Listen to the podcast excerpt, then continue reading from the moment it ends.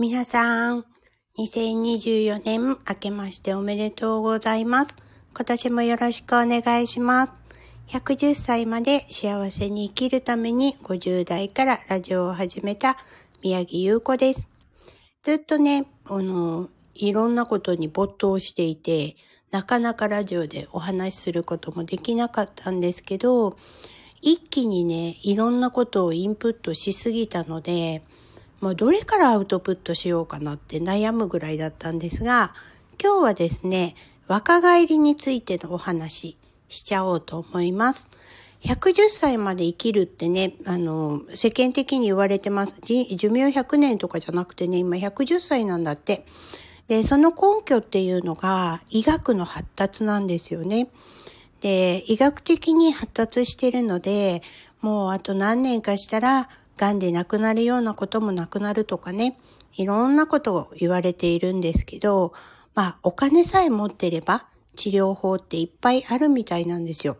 アメリカでは癌で亡くなっちゃうっていうのはほとんどないみたいです。それが現状みたいで、日本はね、ちょっとまだまだ厚生省がいろいろ厳しいので、入ってこないものっていうのもたくさんあるんですが、その中でもね、最近よく耳にしたことがあると思うんですけど、再生医療ってわかります？自分のね、細胞を培養して、それをまた戻して、細胞を若返らせて、病原菌をやっつけるっていう考え方みたいです。実際に自分のお友達もね、乳がんだったんですけど、それをちょっとやって、今すごく元気になったんですが、うん千万単位でかかるみたいですよ。保険が効かないからね。それがいいことに、えっ、と、今年になってから、あ、今年はね、去年ね、去年のうちに、えー、保険適用されるようになったっていう話を聞いたんです。でも、例えば3000万のうちの3割負担って言っても900万なんですよ。そんななかなか普通の人は受けられないですよね。で、でも元気になって残りの人生で900万以上稼げるっていうんであれば、それもありなのかなとか、あの、お父さんに死んでほしくないとか、お母さんに死んでほしくないとか、もう大事な人の命をね、ずっと長く一緒にいたいと思ったら、そのぐらいの金額は出せてしまうのかもしれないです。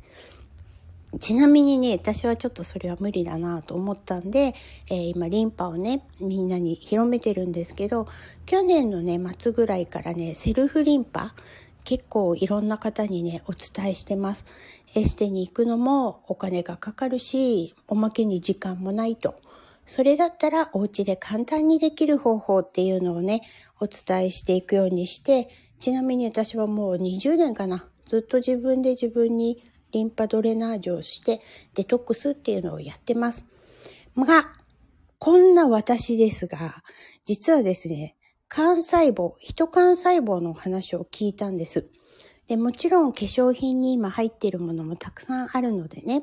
あの、そういったものも使って、本当に幹細胞ってすごいんだなっていう効果を実感したので、すんなり話が聞けたんですけど、あの、細胞をね、若返らせてくれるんですよね。自分の。で、それで最近だと、えっと、まあ、幹細胞もいろんなところからの細胞の培養っていうのでね、目的が違ったりするんですけど、私が化粧品で使ってたのは再体血でした。再体血ってわかります？赤ちゃんのへその緒ですね。へその緒のところから取った細胞を培養して、えっ、ー、と、それが化粧品に、今結構化粧品いっぱい出てます。サプリメントとか。で、今回来たのが骨髄液の培養液なんですね。骨髄から取った細胞を培養したものっていうのを実際にもう